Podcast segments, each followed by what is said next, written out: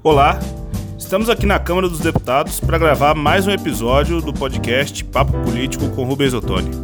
Um bate-papo semanal que tem o objetivo de analisar os fatos importantes da política e também prestar contas do mandato popular do deputado federal Rubens Ottoni. Como já é de costume, no primeiro bloco abordaremos a conjuntura política nacional, no segundo bloco, os assuntos que estão em alta no estado de Goiás, e no terceiro bloco falaremos de assuntos de interesse dos municípios. Deputado Rubens Ottoni, tudo bem? Tudo bem, uma satisfação poder participar com vocês mais uma vez. Deputado, essa semana muito movimentada com a decisão do STF, e aí a gente gostaria que o senhor comentasse conosco e com a audiência do podcast qual é a avaliação que o senhor faz sobre a decisão do STF com relação à segunda instância.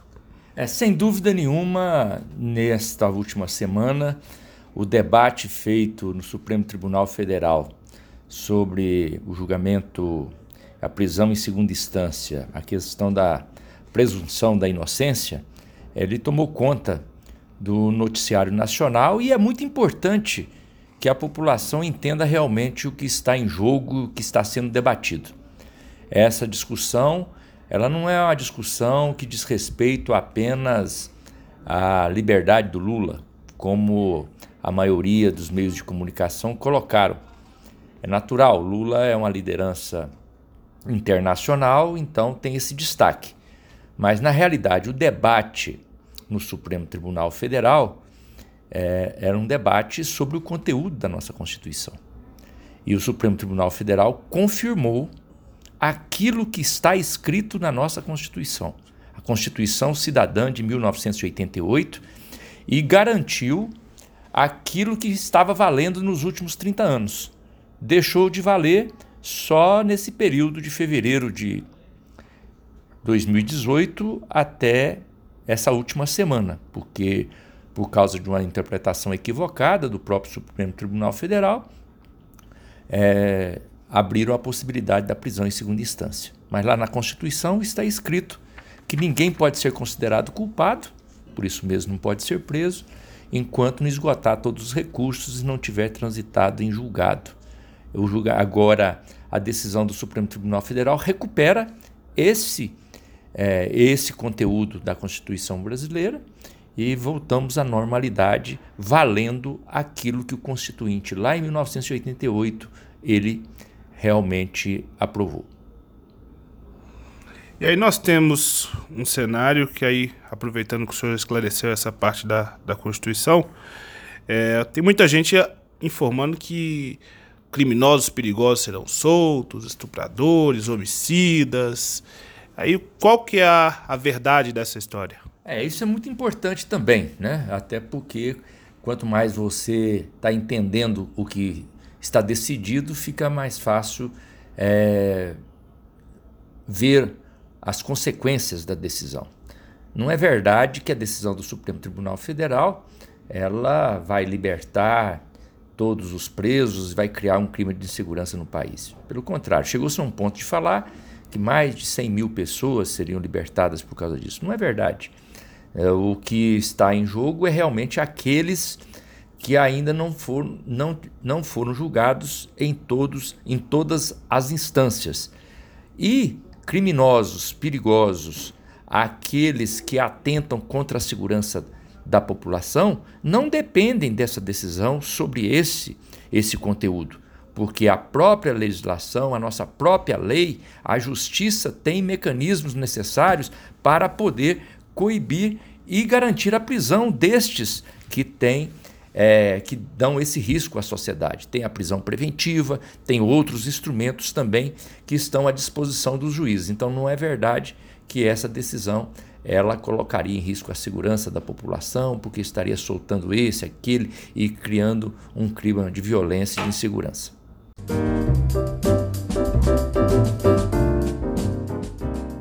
Muito bem. E aí, no segundo bloco, nós sempre tratamos sobre a conjuntura estadual que, que o senhor pode destacar aí para nós sobre o estado de Goiás nessas últimas semanas? No estado de Goiás, muita coisa acontecendo, mas sem dúvida nenhuma o debate maior que nós temos acompanhado no estado de Goiás é a decisão do governo estadual de buscar o caminho da privatização da Saneago.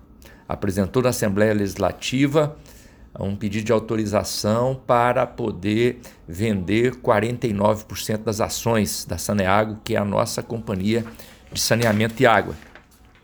Alguns podem dizer, mas 49% o governo vai ficar ainda com a maioria das ações, vai ficar com 51. Realmente, vai ficar com controle, ainda fica com controle, mas abre-se o caminho para a privatização. E nós sabemos que é esse o desejo do governo, até porque o, o governo do Estado, já não, não foi nenhuma, nem duas, nem três vezes que o governador tem dito que ele segue a orientação do governo federal e a linha dele é a linha do governo federal e sempre é, elogiando o caminho que o governo federal tem feito, que é esse caminho da privatização. Isso, mais do que nunca, reforça toda a nossa movimentação na defesa da soberania nacional na defesa do patrimônio do nosso país, na, de, na defesa do patrimônio público.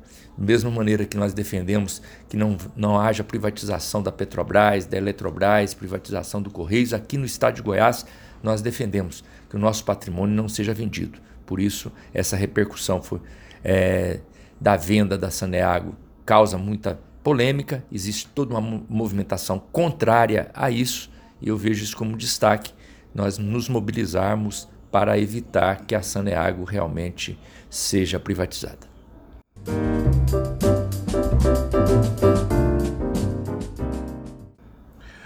Muito bem, e no terceiro bloco nós sempre tratamos dos municípios. É, o que, que o senhor considera importante para esses últimos tempos a gente avaliar com relação às cidades, os municípios de Goiás? Na questão dos municípios, temos feito muito. Tem andado todo o estado de Goiás, temos levado recursos, levado investimentos. Estive em municípios do interior para entregar trator lá em Uruana. Agora conseguimos liberar 11 ônibus escolares para municípios do interior. Mas eu andando pelo estado todo, sem dúvida nenhuma, a maior repercussão, a maior atenção e o burburinho todo é sobre a tentativa do governo federal, através de uma PEC, fazer o que ele chama de pacto federativo e propor a extinção de mais de 1.200 municípios espalhados pelo país. No desejo apresentado pelo governo federal e a proposta que está na emenda à Constituição inscrita lá no Senado, Goiás perderia cerca de 96 municípios que, dentro do critério do governo federal, são municípios que têm menos de 5 mil habitantes e não têm renda própria suficiente para se, se sustentar. Então, esse é o burburinho, todos é, é uma polêmica danada. Tem gente até que fala que, ah, eu sou a favor disso, porque se o município não tem arrecadação própria, tem mais é que fechar. Mas não é bem assim. É, eu sou contrário a essa proposta do governo. Essa proposta, na realidade, ela é absurda. Não acredito realmente que essa proposta ela prospere, seja no Senado, seja na Câmara. Vejo muito mais no governo uma tentativa com essa proposta de desviar a atenção do povo brasileiro das mazelas que têm acontecido no governo federal e as, e as dúvidas e acusações que tem contra a própria família do, do presidente. Então vejo que é mais um fator de tentar desviar a atenção do que propriamente uma proposta a ser aprovada, até porque seria um desastre se essa proposta fosse realmente aprovada. Seria um desastre para os pequenos municípios, porque imagine um município dentro do critério que o governo federal estabelece. 5 mil, uh, menos de 5 mil habitantes que não têm uma renda suficiente para se viabilizar. Ora, se o município está com dificuldade, é, sendo município, imagine o que vai acontecer com essa população o dia que ficar resolvido que este município deve, deixará de ser município e passará a ser povoado, passará a ser um distrito de um outro município maior. Aí vai ser um desastre, vai virar um povoado fantasma, aí é que não tem viabilidade nenhuma econômica. Eu tenho dito que o governo federal, cabe ao governo federal e o papel do governo federal e dos governos estaduais não é cortar municípios, extinguir municípios. O papel do governo municipal, do governo estadual e também do governo federal é estimular o crescimento econômico, fazer estudos de viabilidade econômica para ver que tipo de incentivo se pode dar ao município, de repente incentivar o, o potencial turístico que o município tem, levar o investimento de algum tipo de indústria para aquele município para gerar emprego, gerar renda, enfim, discutir formas de viabilizar economicamente o município. Nunca construir e incentivar a sua extinção.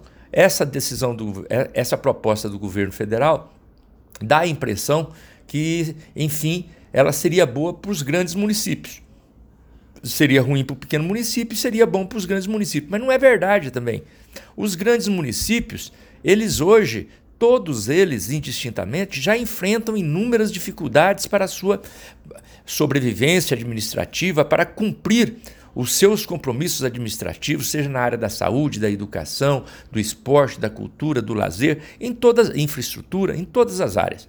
Imagine o grande município que é, tem dificuldade de atender os seus cidadãos e cidadãs, levando as políticas públicas, a partir daí ele teria que levar essas políticas públicas, atender a demanda da, daqueles que estão no seu município e também desses municípios que virão, vai ser um verdadeiro desastre. Então, não será bom nem para os pequenos municípios e nem para os grandes municípios. Por isso, sou contrário e estamos trabalhando para que essa proposta ela seja rejeitada aqui na Câmara dos Deputados.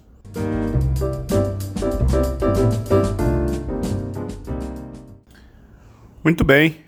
E assim nós chegamos ao fim de mais um episódio do podcast Papo Político com Rubens Ottoni. É sempre bom lembrar que você pode enviar sugestões de pauta e acompanhar o dia a dia do mandato em todas as redes sociais com a tag Rubens Ottoni. Deputado, obrigado pelo bate-papo e até a próxima. Grande abraço.